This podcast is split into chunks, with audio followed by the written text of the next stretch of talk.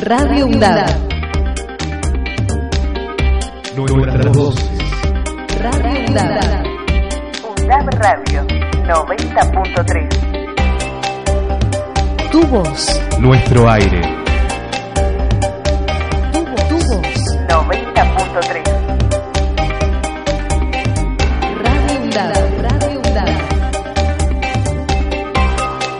La radio pública de la Universidad Nacional de Avellaneda.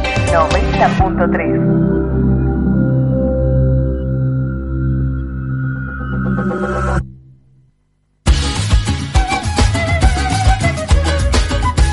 Ecos de Sororidad. Un espacio donde confluyen diversas voces en un mismo sentido. Ecos de Sororidad. Un programa de género y diversidad en la Universidad Nacional de Avellaneda. Ecos de Sororidad. Todos los martes de 19 a 20 horas por Radio UNDAD.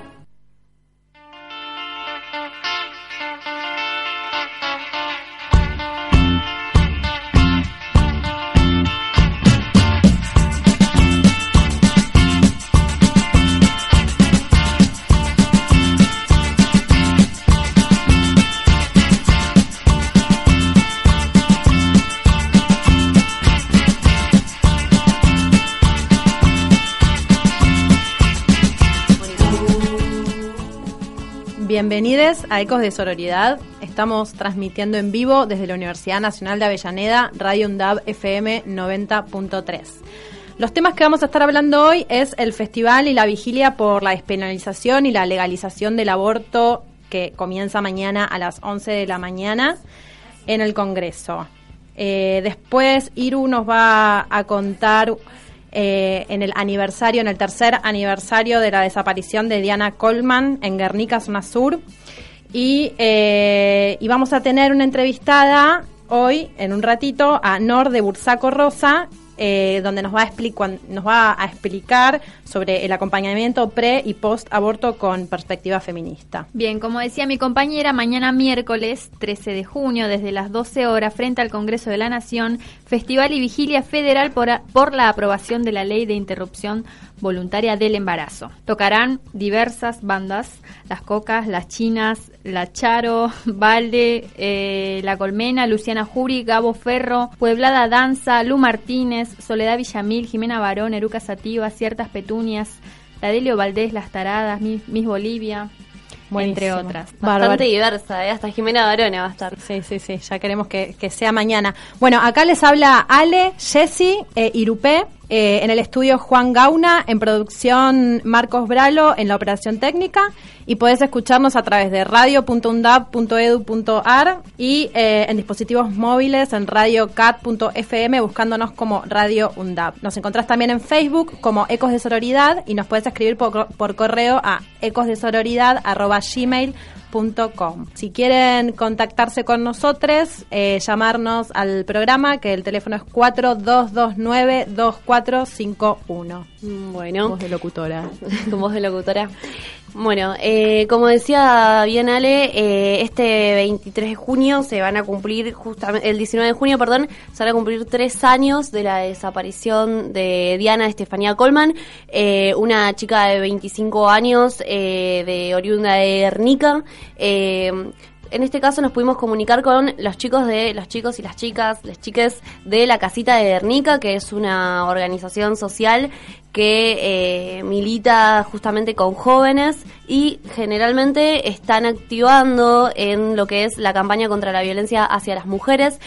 Ellos nos acercaron un texto, el cual nos pidieron que podamos leer textualmente, porque fue un texto que redactaron entre todos, y justamente acá explican perfectamente cómo fueron dados los sucesos y qué es lo que está sucediendo actualmente en Guernica, que eh, se está encubriendo justamente la causa de, Diana, la desaparición de Diana. Eh, no hay culpables, no hay investigación, se encuentra trabada. Así que bueno, vamos a leer brevemente lo que nos mandó José. Diana Estefanía Colman desapareció en Guernica, partido de Presidente Perón, zona sur del Gran Buenos Aires, el 19 de junio de 2015. Tenía 25 años de edad, vivía con su mamá Isabel y Gustavo, su hijo de 9 años. Salió esa mañana para encontrarse con su expareja, Juan Marcelo Sardiñas, con la promesa de volver al mediodía para almorzar con la familia. No fue así. Ella no volvió y no sabemos qué pasó con ella. La comisaría de presidente Perón toma la denuncia a Isabel, mamá, después de las 48 horas de haber desaparecido Diana, alegando que al ser mayor de edad, Diana podría haberse ido por voluntad propia. Toma la causa la fiscal Cristina Larroca de la UFI 2 de Guernica, pero inmediatamente de tomar la causa, la fiscal se toma una licencia por 13 días, hecho que complicó la búsqueda e investigación. La falta de voluntad por política por parte del Estado llevó a que el tiempo pasara sin saber dónde está Diana. ¿Qué hicieron con ella? La familia, vecinos y organizaciones sociales comenzaron a organizarse y salir a la calle a visibilizar que en Guernica falta Diana. Fue así que nació la campaña por la aparición con vida de Diana Coleman, llevando adelante innumerables marchas, radios abiertas, volanteadas, aprovechando todo este espacio para visibilizar la falta de Diana y presionar a la justicia para que investiguen y encarcelen a los y las o el culpables, teniendo como única respuesta ninguneo, amenazas, persecución y maltratos por parte de las fuerzas de seguridad. Fue así que la causa pasó por las manos de tres fiscales, ya y seguimos preguntando dónde está Diana. El Estado no se ocupa, no garantiza la contención a Gustavo, hijo de Diana, que hace tres años que busca a su mamá. Tampoco pone las herramientas ni destina los recursos a Isabel, mamá de Diana, que sufrió tres preinfartos y la amputación de una de sus piernas, producto del estrés que le provocó la desesperada búsqueda de su hija. Pero el Estado, si estuvo siempre bien presente, fue por parte de las amenazas y de la mano de las fuerzas represoras del presidente Perón, amenazando, persiguiendo y amedrentando a les que se organizan desde abajo para visibilizar, buscar y exigir justicia. Esto justamente fue el texto que enviaron los compañeros de la casita de Guernica. Eh, como dije anteriormente, hace tres años se, se, encuentran en su búsqueda, han ido a varios lugares, se movieron ya desde lo que es... Eh, eh, la, Asociación María de los Ángeles, fueron a la Protex de la Justicia y todavía no hay ninguna respuesta. Vamos a ir con un audio que es un spot que nos mandaron justamente para invitar eh, este, este 23 de junio a lo que es eh, el festival por la aparición con vida de Diana. Diana Coleman es una vecina de Guernica que desapareció el 19 de junio del 2015, días después del primer Ni Una Menos. Desde ese día no se sabe más nada de ella.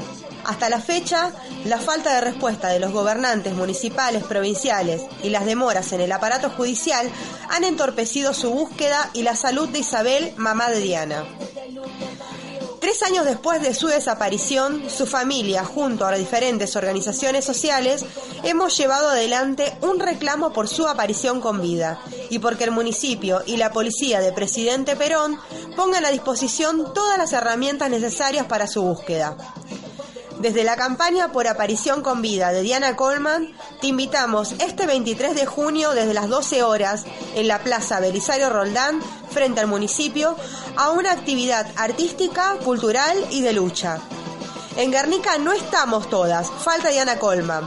Ni una menos, el Estado es responsable.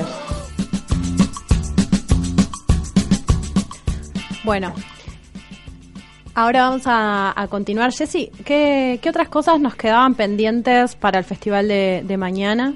Bueno, eh, mañana, como decíamos, se va a producir el festival y la vigilia federal por la aprobación de la ley de interrupción de voluntaria del embarazo en frente al Congreso y a partir de las 14 horas se realizarán diversas charlas, debates, talleres y exposiciones.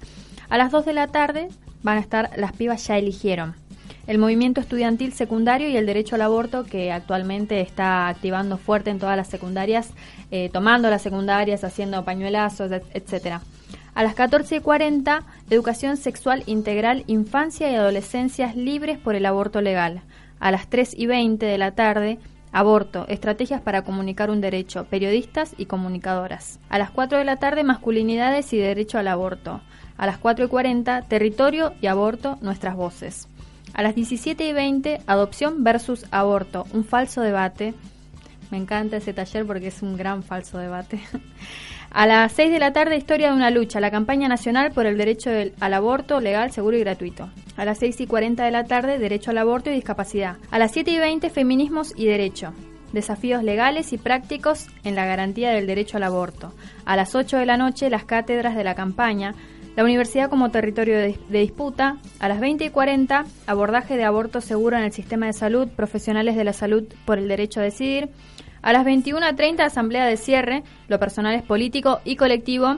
Y después de esa hora ya a la noche van a empezar a tocar todas las chicas que están convocadas a- al festival. Bien. Bueno, ahí Jessy nos contaba las actividades de mañana. ¿Ustedes a qué hora a qué hora van a ir? Porque quiero quiero estar ahí todo el día en todos los- esos Quisiéramos talleres. estar todas. Quisiera está presenciar buenísimo. todos los talleres, pero bueno.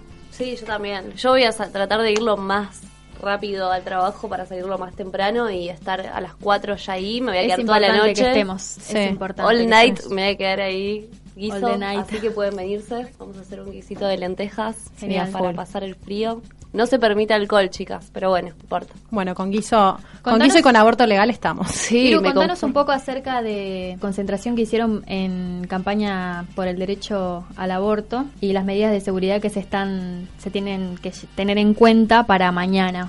Bueno, justamente eh, ayer eh, fue la reunión de seguridad. Eh, primero y principal, lo que hay que tener en cuenta es que la plaza Va a estar dividida en dos por fuerzas policiales, fuerzas armadas. De un lado van a estar las personas que están en contra de la legalización y despenalización del aborto y de nuestro lado vamos a estar nosotras las reales pro vida. Del lado de las pizzerías.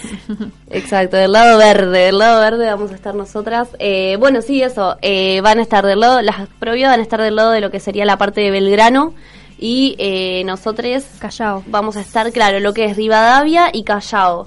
Sobre Rivadavia van a haber gaseos, va a haber, van a estar las carpas ubicadas eh, con postas de, de la campaña eh, por una cuestión más que nada de seguridad, agua, va- van a haber baños químicos, el gobierno no dio absolutamente nada, así que todo, eh, todo lo que es la logística está Es- totalmente, totalmente eh, Autogestionada, autofinanciada, sí. Bancada por la campaña. Sí. Así que bueno, eso es importante destacar, que también hay muchas organizaciones sociales, eh, CTA, eh, que también van a estar aportando, digamos, en lo que es la logística. Cosas importantes para tener en cuenta, me parece que ir con... No, no abrigados principalmente, va a ser mucho frío y aparentemente va a llover. Eh, nada de estupefacientes, nada de bebidas alcohólicas, No. nada de cosas eh, peligrosas. Por otro lado, también eh, se presume que podría haber algún tipo de, de represión o similar, así que eh, se recomienda que llevemos limón.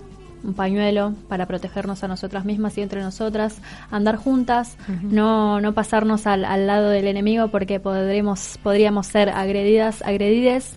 No discutir con el enemigo porque ya está. Tal cual, no responder a provocaciones, por favor.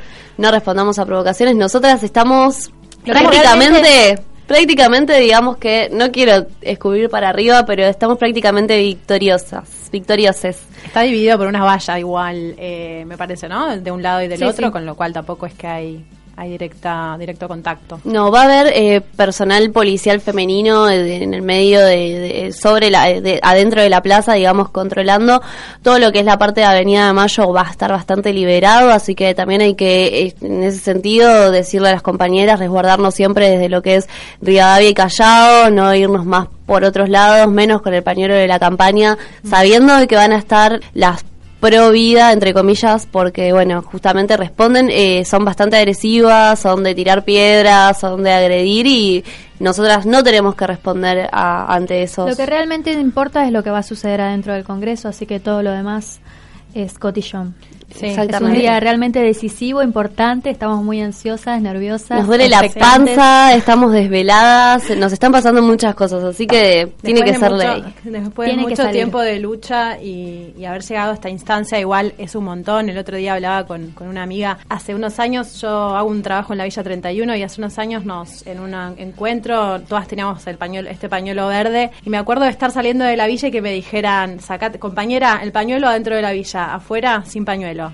Claro. Llegar a esta instancia y que esto esté debatiéndose en el Congreso y que pueda ser ley es un avance enorme y estoy hablando de esto fue hace cinco años, o sea, no fue mucho el tiempo.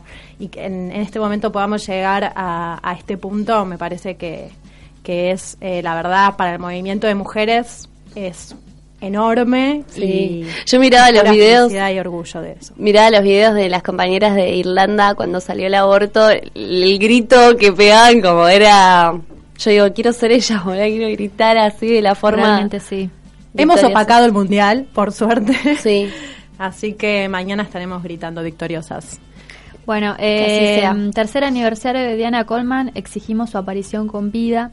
Vida se la, llevam- se la llevaron, viva, las queremos. Bien, y también, bueno, invitamos al 23 a que, bueno, frente del municipio de Guernica, a seguir exigiendo la responsabilidad del Estado por la desaparición de Diana Coleman y también informar que el martes que viene van a estar viniendo eh, les compas de la casita de Guernica a comentar justamente, bueno, la acti- las actividades que van a estar realizando y a justamente comentarnos más sobre este caso que nos tiene bastante atónitos a, a la población. Bueno, y por supuesto mañana todas al Congreso, todas a, bancar que sea ley. Vamos a ir a una tanda, pero antes vamos a escuchar una canción de Lu Martínez con La Verdad.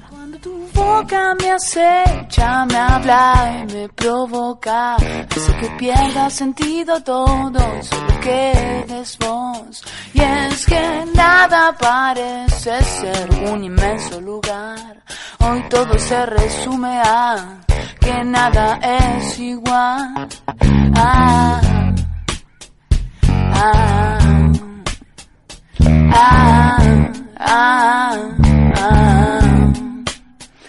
Y cuando tu pelo me negra, me atrapa y me coloca, levanta vientos de sonidos y mi corazón. Y es que nada parece ser un inmenso lugar. Hoy todo se resume a que nada es igual. Y estoy a centímetros de llegar.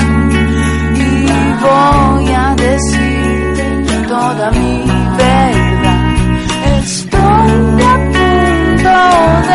Y así yo con fuerza que me maten si es que no te puedo tocar.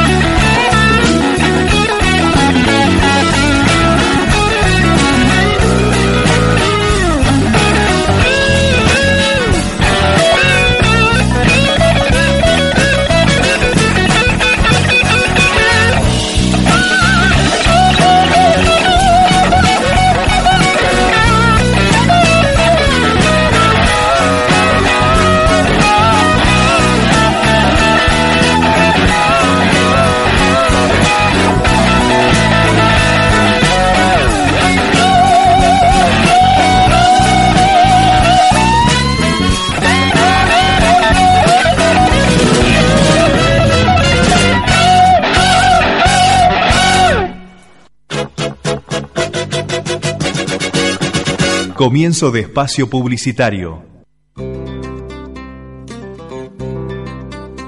Los miércoles, de 17 a 19, de boca en boca, está en la radio pública de la UNDAB. Con la conducción de Néstor Mancini y todo el equipo. Víctor Savitoski y María Sanzota. La comunicación popular, los medios y la comunidad tienen un lugar en De Boca en Boca. Aruna. Somos emisoras integrantes de Aruna, la Asociación de Radios de Universidades Nacionales. Estamos en todo el país. Y estamos juntas. Aruna. La universidad por la radio. Radio UNDAB. Desde el año 2011, la voz de la radio pública de la universidad. Búscanos en Facebook y Twitter como UNDAB Medios. UNDAB Medios. La radio pública de la Universidad Nacional de Avellaneda.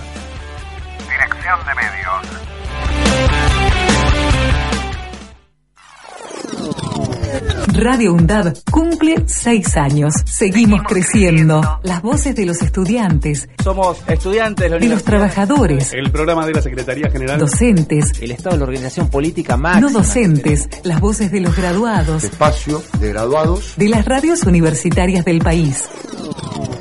Radio UNDAB cumple seis años y sigue creciendo y sumando tonos, colores e ideas. La postal sonora de nuestra universidad. Cumplimos seis años juntos. Radio UNDAB, universitaria, federal, comprometida. Radio UNDAB, seis años. A galopar nos invita Rafael Alberti. Con la palabra del poeta y la voz de Paco Ibáñez, ponemos en el aire de la radio un espacio donde recorrer vidas célebres y anónimas. A galopar, a galopar, para vencer la abulia de estos tiempos. A galopar, a galopar, porque la historia humana es la historia de la libertad. a galopar, a galopar, hasta enterrarnos en el mar. Conducción, María Sanzota y Víctor Savistowski. Los miércoles, de 15 a 16, por la radio pública de la UNDAB. ¿Querés participar en UNDAB TV? Si sos estudiante de periodismo y querés formar parte del informativo semanal de nuestra señal de televisión como productor, conductor o cronista, escribí a dirección de medios arroba arroba undab.edu.ar. Sumate. Dirección de medios. Universidad Nacional de Avellaneda. Fin de espacio publicitario.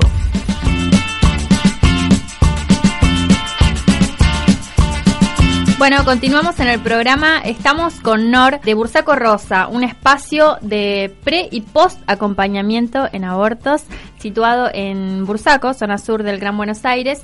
¿Cómo estás, Nor?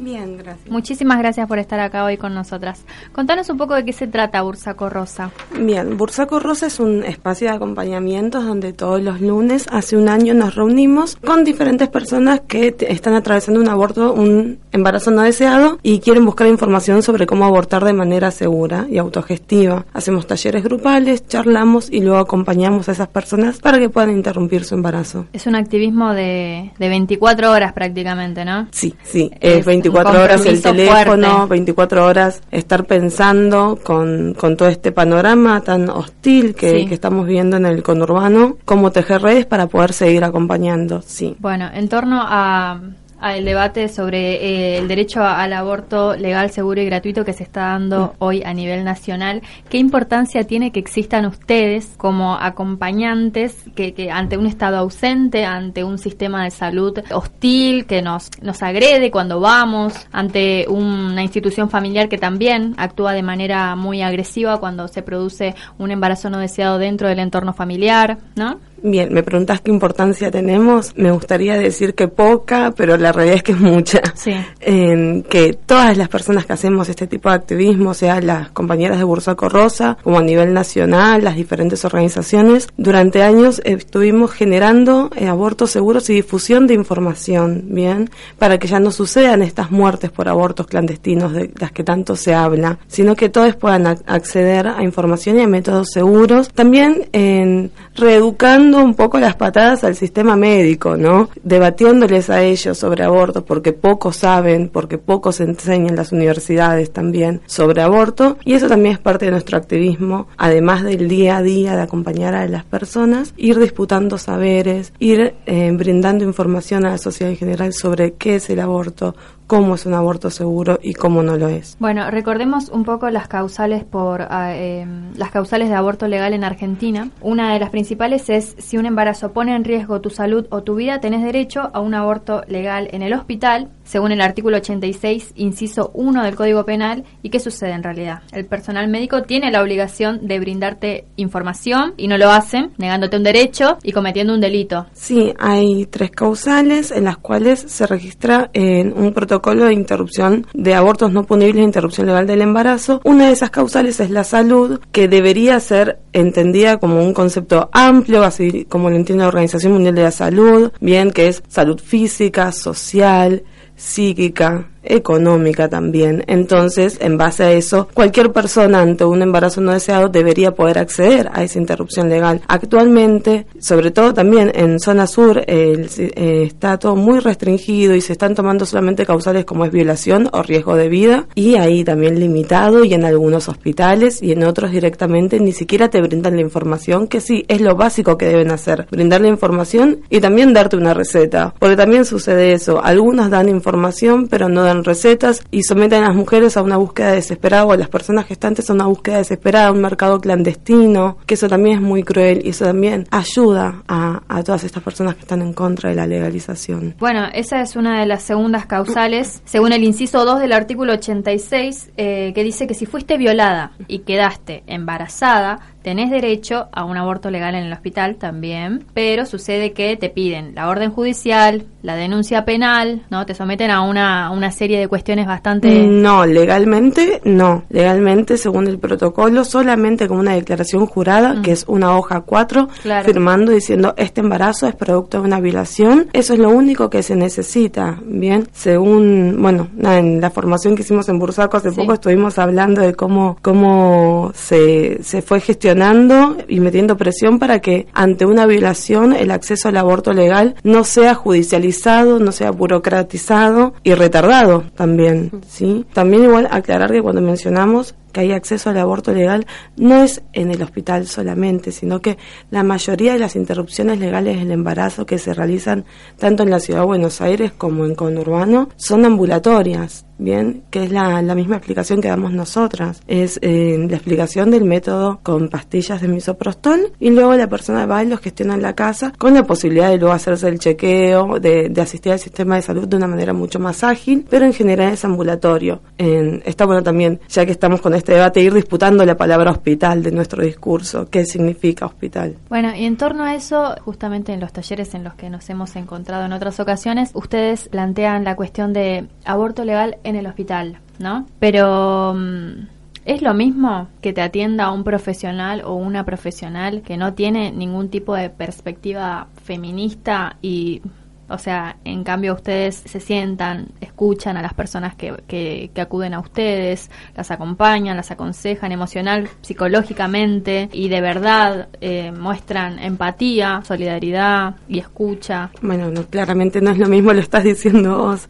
En nuestro acompañamiento es mucho más íntegro. No solamente acompaña buscando que se interrumpa ese embarazo, sino que ese momento sea un punto de inflexión, de un punto de inflexión para empoderarse también ante un montón de situaciones que la llevan a encontrarse en ese momento angustiada, dol- adolorida, em, transitando este aborto tal vez eso de una manera dolosa y nosotras nos juntamos y buscamos que se redireccione la intencionalidad de esa interrupción. ¿Cómo es el primer llamado? ¿De, de qué manera se da que, que suena el teléfono en Bursaco Rosa y atienden? ¿Y qué, qué, con qué se encuentran del otro lado? Ahora conmigo, a veces con otras compañeras, eh, se encuentran, eh, o yo por lo menos me encuentro cuando atiendo el teléfono con una voz en general muy angustiada, a veces muy nerviosa, a veces tan nerviosa que no es la primera voz la que está embarazada, la que llama, sino alguna amiga y dice, sí, la tengo al lado, ahí te la paso. Después de calmar a la amiga, Claro. viene la parte donde hablamos con, con la persona embarazada. En general, mucha angustia, mucho miedo, mucho desconocimiento.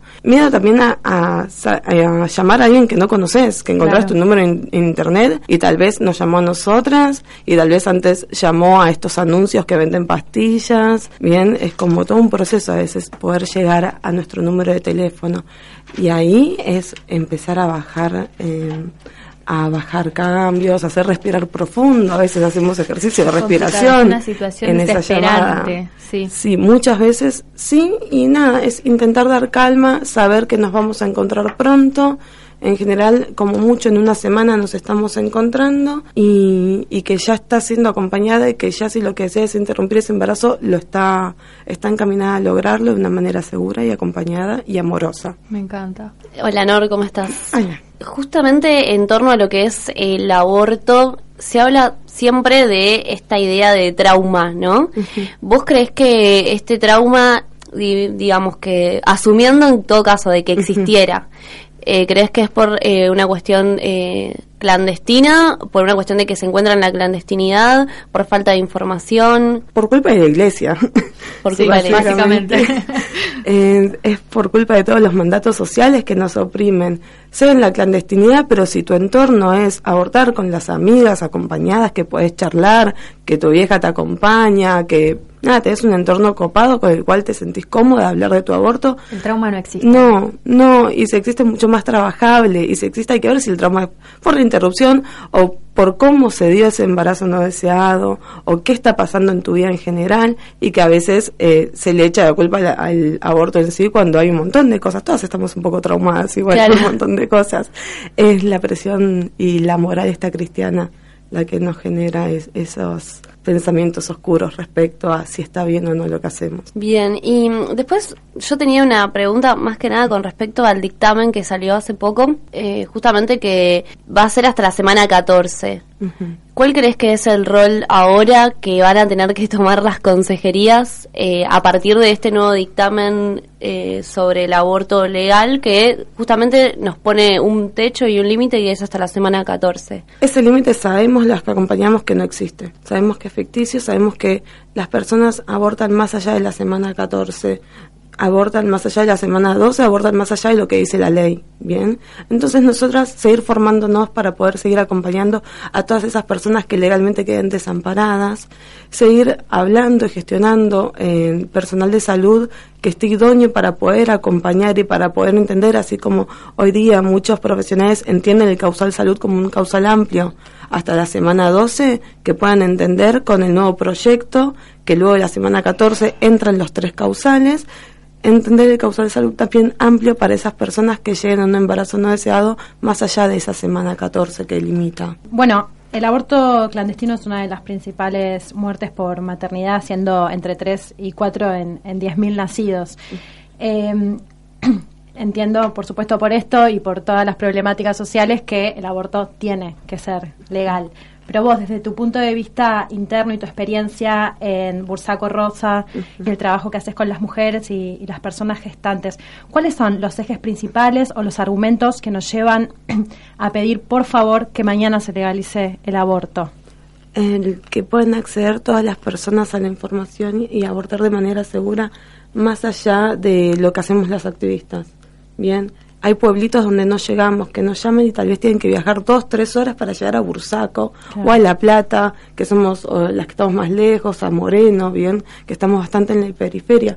Que esas personas puedan acceder sin problemas, que el deseo de abortar no sea obstruido. Claro. Bien, eh, más allá de que siempre acceder a la información, sea por el sistema de salud, sea por activistas, garantiza eh, la salud de las personas. Bien. Y en cuanto a las causales que hablaban recién en, en el artículo 86 de la ley eh, dictada, eh, re- redactada en 1921, siendo una la violación, una causal, vi una cosa muy interesante en tu página eh, que es ¿qué es violación? Que no es solo el hecho de, de tener, haber sido violada o penetrada, sino que, por ejemplo, que te mientan y, y no sé. No, el no- consentimiento. exacto, que no se cuiden. Cosa que vaya por encima de nuestro consentimiento dado, explícito, es una violación hacia nuestros cuerpos, es violencia hacia nuestros cuerpos. Si no se puso el preservativo, cuando dijo que se iba a poner el preservativo, si te manipuló psicológicamente para tener relaciones sexuales, todo eso es violación y todo eso está amparado también legalmente en el causal violación. Claro. Igual, más allá de lo que está amparado en el causal violación, estaría re bueno que todas nosotras podamos entender Exacto. Cuáles son las relaciones que, que muchas veces, muchas hemos vivido, que fueron violaciones y que hasta antes de meternos en el feminismo no las entendimos como tales, sino que entendimos como un momento de mierda que pasamos. Claro, claro, empezar a hablar más abiertamente acerca de, de las relaciones no consentidas o mismo esto de no se cuidó o de repente, no sé, terminó el chabón y... Dijo que acababa afuera. Dijo que acababa afuera y eso también es una violación. Sí. Aunque sea tu pareja de hace 10 años. Sí, eso aunque sea es tu pareja, padre de tus hijos. Sí. Sí, si no está respetando tu consentimiento, tus ganas de cuidarte, tus deseos, tus ganas de tener sexo o no tener sexo, por más amable y simpático que sea después, es una violación. Totalmente. Y después hay una línea, ¿no? Para denunciar los maltratos e irregularidades en, en la atención en los hospitales. No me pidas que me la de memoria, el 0800. El 0800-222-3444 para quienes hayan sufrido maltratos o destratos o irregularidades en la atención eh, en la salud. Eh, esta es la línea de salud sexual del Ministerio de Salud de la Nación. Bien, me parece eh, importante aclarar que ustedes, como Bursaco Rosa, no hacen abortos, sino que acompañan y brindan información todo dentro del marco legal. Sí, brindar información es legal y eso es lo que hacemos. Y también es la intención, ¿no? no o sea, acompañarlos hasta donde podemos y con información, no hacer los abortos, porque cada persona tiene que vivir y transitar y autogestionarse ese aborto, porque es su cuerpo y nadie más que ellas tiene que poder decidir cómo transitar ese aborto. Es parte de este acompañamiento de abortos feministas que decidimos hacer. Bueno, bien. Bueno, y como parte esta cuestión ¿no? que hablábamos recién de, de la sexualidad, ¿cómo crees que ahora, a partir de la legalización del aborto, podamos empezar a transitar la- las feministas, les feministas, el tema de la sexualidad, entendiéndolo, digamos, desde cómo podemos empezar a dar la discusión de la en torno a la sexualidad, en torno a esto que decían recién de, de nuestras propias relaciones, ¿no? Que justamente no nos damos cuenta de que quizás fue, no sé, estabas con un pibe, el pibe de golpe se sacó el forro, no sé, de golpe ve que el forro estaba hace media hora afuera y él se lo había sacado. ¿Cómo empezar a generar estos espacios de debate y discusión entre, entre mujeres, entre trans, digamos, para poder justamente estar al- alertas a, a estos a estos casos que se dan? Si hay algo que siempre las feministas, les feministas, supimos hacer es debatir. Eso nos sale bastante fácil, el saber que nos tenemos que juntar y charlar sobre lo que nos pasa. Hablar de aborto fue una consecuencia de hablar de nuestras sexualidades y de nuestras vivencias. Bien, En- no fue que primero hablamos de aborto y luego discutimos qué nos pasaba en las camas, sino que siempre el feminismo se debatió qué nos pasa en las camas. Bien, gestionar espacios, siempre charlarlo, mencionar las palabras que a veces nos cuestan mencionar, es parte de, de nuestra tarea diaria como activistas.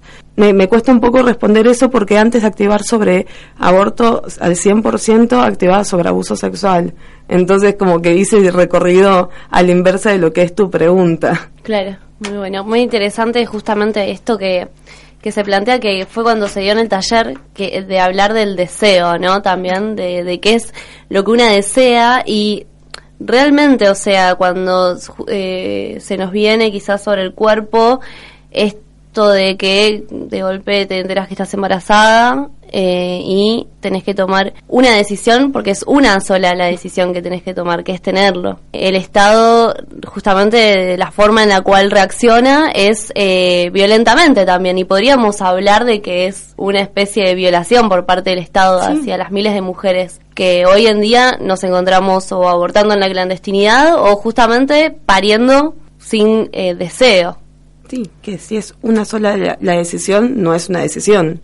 Es una obligación. Claro. Bien. Claro. Eh, ay, no sé bien a qué iba la, la pregunta, no terminó como No, pregunta. no, no, más que nada, más que una pregunta me parecía una reflexión que había, que había Surgido que, que me taller. surgió desde el taller Desde hablar del deseo. de hablar Sí. del deseo, porque es eh, muchas veces como que no, no lo hacemos. Bueno, justamente este sábado a las 7 vamos a estar ahí en Casa Elefante, que es el lugar que habitamos en Bursaco, frente a la estación, haciendo una, un conversatorio, una charla junto a una compañera de Zona Sur que acompaña partos respetados, donde vamos a entrecruzar cómo son nuestros activismos, desde las que acompañamos abortos seguros a las que acompañan partos respetados. Esta experiencia ya la hice la, hace dos años más o menos en Capital y fue realmente súper enriquecedor cómo nos encontramos que ambas vamos para los mismos caminos, ¿no? Ambas nos peleamos con el sistema médico, ambas nos encontramos con personas vulnerables que tienen ganas de, de vivir su cuerpo, su sexualidad y sus elecciones de una manera distinta a las que nos fueron enseñando. Y es eso, el deseo, el deseo de maternar, el deseo de abortar, es el mismo, es el mismo cuerpo que desea y nosotros las activistas que empujamos a que se puedan cumplir esos deseos. Bien, este sábado entonces, ¿a qué hora? 19 horas en Pellegrini 970 Bursaco, frente a la estación. El GPS te manda a otro lado, es frente a la estación de Bursaco. Ah, bien. Y después de eso, ¿que va a haber fiesta? Sí, No Soy Tu Musa, que es un ciclo que organizamos con las pibas de ahí de Bursaco. Desde que llegamos empezamos a cruzarnos esto, que nos encanta cruzarnos, juntarnos, charlar, y nos encanta armar fiestas. Va a haber Mm. bandas en vivo, poesía, clown, barra económica, y la parte de comida de la barra está a cargo de nosotras, las de Bursaco Rosas, y vamos juntando plata, todo es autogestivo. Así que las líneas de teléfono las cargamos vendiendo, por ejemplo, este sábado comida en la fiesta. Buenísimo. Buenísimo. Bueno, entonces ya queda para agendar este sábado eh, fiesta en la Casa Elefante de las compañeras de Ursaco Rosa. Así que bueno, está ya abierta la estamos invitación. Yo quiero ir. eh, en el programa con Nor de Bursaco Rosa, espacio de acompañamiento pre y post aborto de zona sur del conurbano bonaerense. Vamos a ir a una tanda cortita y enseguida volvemos. Comienzo de espacio publicitario. Los miércoles de 17 a 19, de boca en boca, está en la radio pública de la UNDAB, con la conducción de Néstor Mancini y todo el equipo, Víctor Savitoski y María Sansota. La comunicación popular, los medios y la comunidad tienen un lugar en De Boca en Boca. Radio UNDAB. Desde el año 2011, la voz de la radio pública de la universidad. Búscanos en Facebook y Twitter como UNDAB Medios. La radio pública de la Universidad Nacional de Avellaneda. Dirección de medios.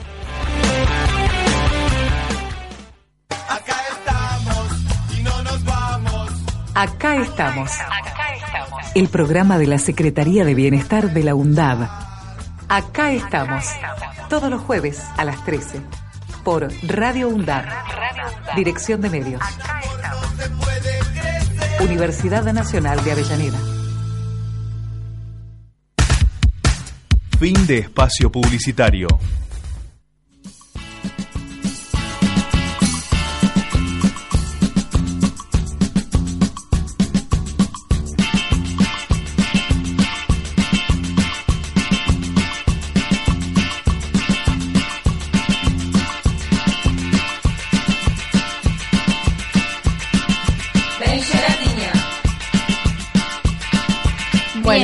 Continuamos en Ecos de Sororidad a través de Radio UNDAP FM 90.3. Estamos con Nor de, volvemos a repetir, de Bursaco Rosa, espacio de acompañamiento pre y post aborto del conurbano sur bonaerense.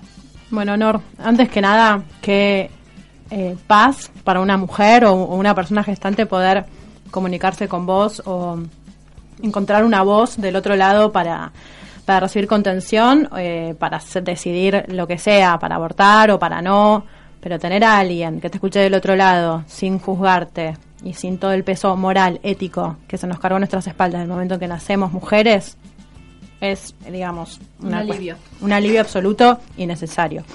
Bueno, dicho esto, mañana cuando se legalice, cuando se despenalice y legalice el aborto, te quería consultar, eh, con tu experiencia, eh, ¿qué, qué es lo que implica que sea un aborto seguro y feminista? Porque no, no solo es la legalización, sino todo lo que implica posteriormente para que sea bien implementado y los puntos a, a desarrollar para asumir esto con responsabilidad y para que se cumpla de manera segura realmente para las mujeres y, gestan- y personas gestantes. Primero un paréntesis, retomo para, para atrás. Se nombró la palabra despenalización y siempre que hay una ley hay una pena detrás de, de esa ley porque es la forma en la que funciona el Estado.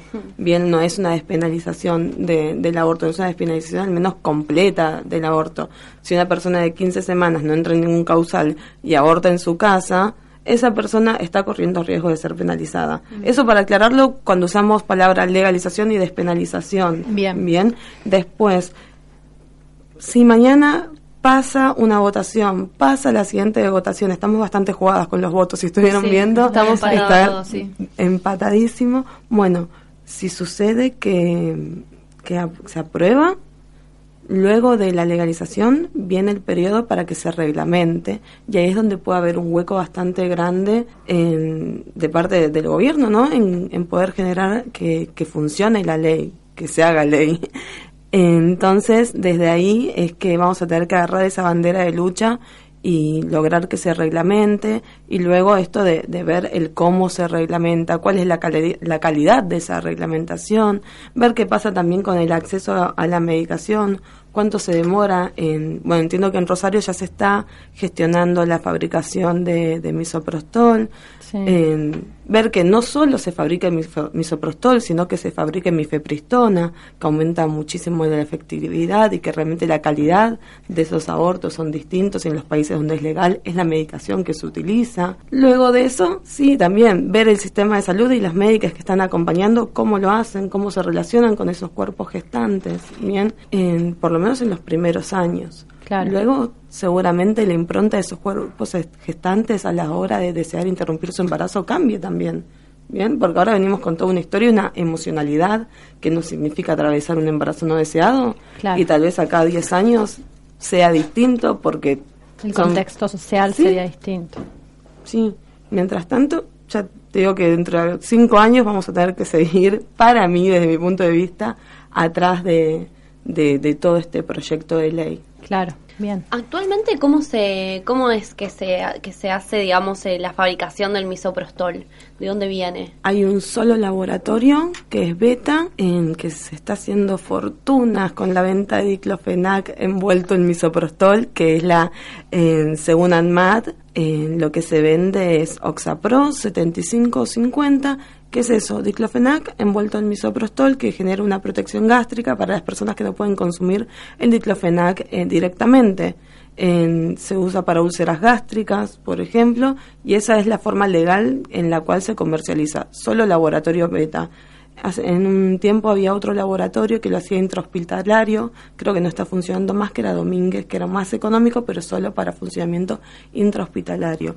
En este momento solo queda Beta, que está cobrando la caja en cualquier farmacia acá de Zona Sur, ronda los 3.400 pesos. Mm. Y es una caja de diclofenac, básicamente, en teoría. Aumentó terriblemente porque hace cuestión de unas, de un, no sé, un año, puede ser dos años, estaba a 400 pesos. 400 pesos, ¿puede ser? Estaba en precios cuidados, la caja de 16 era o la de 20. En- había, porque estaba la presentación de 16 y de 20. Si habían puesto creo que en precios cuidados la de 20, entonces el laboratorio sacó la de 16 para empezar a sacar de circulación la otra, no me acuerdo mucho, pero sí, estaba en precios cuidados, ponele que es 600 la caja, más algún descuento de obra social. Yo recuerdo en 2014 conseguirlo con descuento a 300 pesos. Claro, nada. Sí, eh, todo va aumentando, pero una vez que se quita esta protección de, de precios cuidados, aumentó exponencialmente muchísimo, muchísimo y muy poco tiempo. Pasamos de decir, che, está 900, che, está 1400, al 2400, 2500 y el 3400 en muy poquito tiempo. Hace un ratito decías eh, que el, el misoprostol también, digamos, era se fabricaba para el uso de eh, hospital, en hospitales, digamos. En un momento hubo un, una, un laboratorio Domínguez que, que fabricaba también para uso intrahospitalario. Se utiliza en obstetricia para ayudar a dilatar, se utiliza esto para problemas gástricos, eh, para protección de en- a la hora de tomar diclofenac. Creo que ya no existe más eh, esa fabricación. Yo recuerdo cuando empecé a acompañar hace unos años que estaba la información que era más económico, lo vendían solo para hospitales en grandes cantidades. Claro. Sí. Eh, ahora solo de beta conozco. Y, actualmente, rosario. en caso de que, por ejemplo, que, eh, bueno, que ojalá que Cruzan ya ahora dedos, lo único que madera, nos queda, todo. creo, es, eh, no sé, hacer una brujería, porque ya no- nos faltan muy pocos votos. También Hay nos que- salen bien las brujerías. ¿Qué? ¿Cómo? También somos brujas. También somos brujas, por eso digo, ¿no? Que, nos queda amor. solamente hacer, claro, un par de danzas, un par de pócimas. Pero bueno, en caso de que sea ley, eh, ¿se utilizaría misoprostol también? Eh, ¿Se tendría en cuenta el misoprostol? Los dos métodos seguros, eh, avalados y recomendados por la Organización Mundial de la Salud son el AMEU, que es una aspiración intrauterina, y el misoprostol, ¿sí? Y también el misoprostol combinado con mifepristona, ¿sí? Que acá en Argentina no se fabrica porque no es legal el, el aborto, en, en amplios causales, ¿no? Pero que son medicaciones que combinadas son realmente muy efectivas. Ameu y misoprostol siempre, sí, son las maneras seguras. Si quieren recomendar otras maneras, vamos a ir a discutirles. Acá ya se pidió a Argentina que corte con eh, la práctica del legrado, por ejemplo, y acá en zona sur siguen habiendo interrupciones legales del embarazo con legrado. ¿Cu- ¿Cuál es de grado? El legrado es un raspaje Ah. con material mecánico, Ah. me- metálito. Metálico. Gracias. y el otro... eh, El AMEU es con cánulas plásticas y es una aspiración, un vacío de- del útero. Es un método muy poco agresivo, es con anestesia local, el legrado es con total, el AMEU es con anestesia local, ¿sí? Es un procedimiento bastante rápido que no requiere internación tampoco, ¿sí? Claro. En más o menos una media hora de procedimiento la persona ya está lista para irse a su hogar de nuevo. Y es también muy económico, los materiales son muy económicos y el conocimiento para hacerlo es muy sencillo, ¿sí? No hace falta hacer una carrera especialista en AMEUS para realizar AMEUS. Ah, mira. Y el AMEU se hace en otros países en los que sí está legalizado, como por ejemplo Uruguay, Cuba.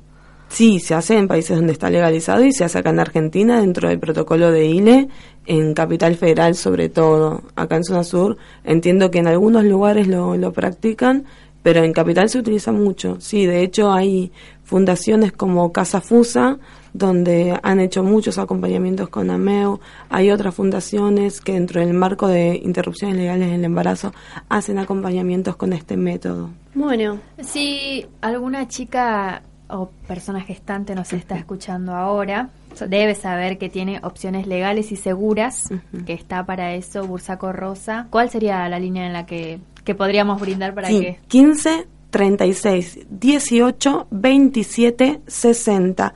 Facebook Bursaco Rosa y después mail. Por ahora es violeta, arroba, eh, violetasocorristas arroba riseup.net. Hay que dejar bien en claro también, nuevamente volvemos Sí. a repetir, que ustedes no hacen abortos, sino No. que acompañan y brindan información todo dentro del marco legal. Sí. Así que Y las pibas que quieran abortar se hacen sus propios abortos. Exactamente.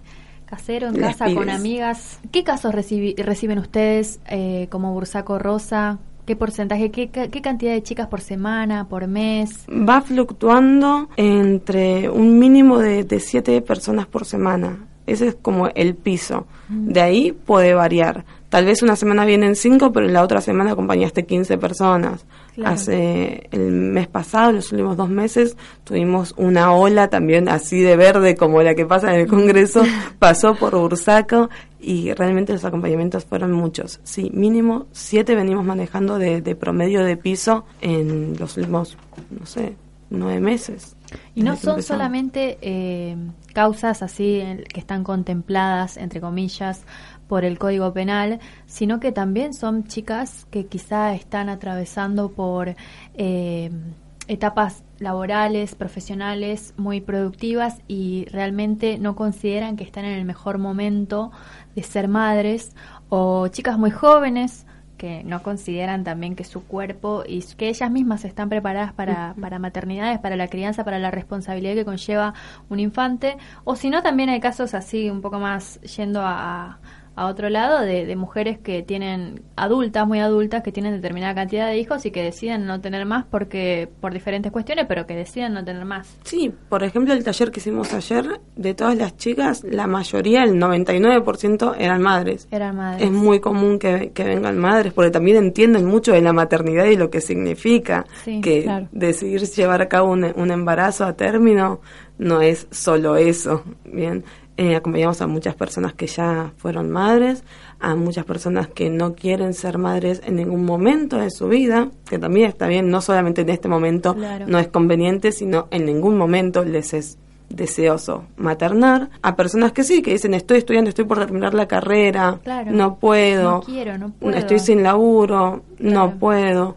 Son múltiples, múltiples los motivos por los cuales se acercan y son múltiples los motivos dentro de cada persona que se acerca. Bien. Bueno, muchas gracias por Gracias haber a venido. La verdad es que nos parece, primero y principal, súper importante que hayas eh, podido venir acá y seguir difundiendo esto porque es un trabajo de que no se va a acabar y es interesante y es importante que también se puedan sumar más, más feministas, ¿no? A esta, a esta ola de acompañamientos. Sí, mi sueño, así como añoro que cada persona que veo con el pañuelo verde se haya leído manuales, haya tenido acceso a la información y la replique. Ahora viajamos en colectivo, imagínense todas las chicas que Ay. vemos con, con los pañuelos Sí. colgados en su mochila, si fuesen capaces de poder acompañar a cada persona que conocen y quiere interrumpir. Sería un golazo, no nos pararía sí, sí. nadie. Y creo que vamos camino a eso de a poquito, Que a esta que no información se multiplique. Bueno, estamos con Nor de Bursaco Rosa, espacio de acompañamiento pre y post aborto de Bursaco, zona sur del conurbano bonaerense. Te agradecemos muchísimo que hayas venido, nos encantó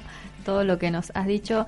Esperamos sea útil para las personas que nos están escuchando y nos despedir nos despedimos hasta el próximo programa el martes que viene. Bueno, Mañana- nos despedimos No. entonces. Y vamos nos vemos mañana, nos vemos igual, mañana obviamente en el Congreso todas, todes, a ¿No? gritar por el aborto legal. Tiene que salir. Desde el mediodía hasta la mañana del, del jueves. Hasta la madrugada, bien.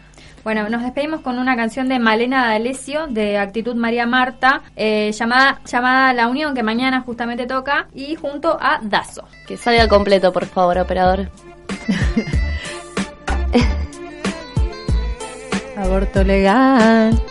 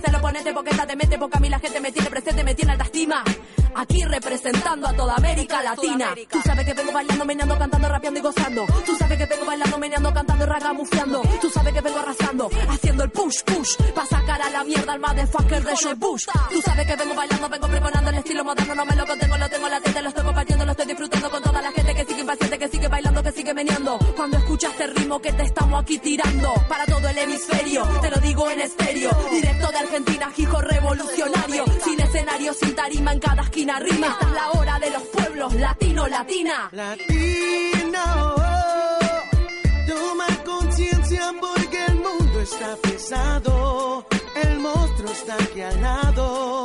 Latino, toma conciencia porque el mundo está pesado, el monstruo está aquí al lado.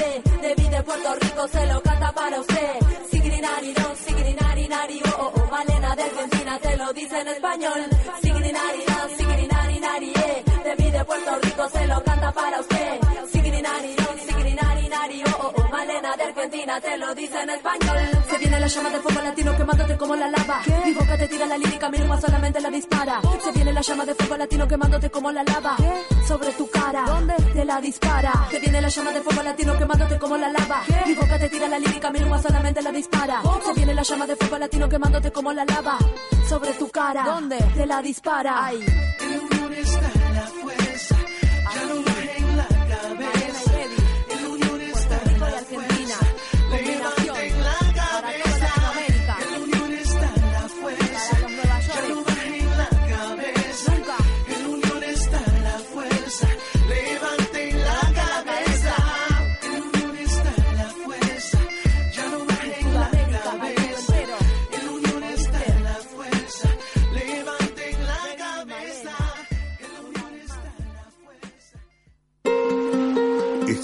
Radio UNDAB, la radio pública de la Universidad Nacional de Avellaneda, emisora asociada a Aruna, la página de la radio de la Universidad de Avellaneda, radio.undab.edu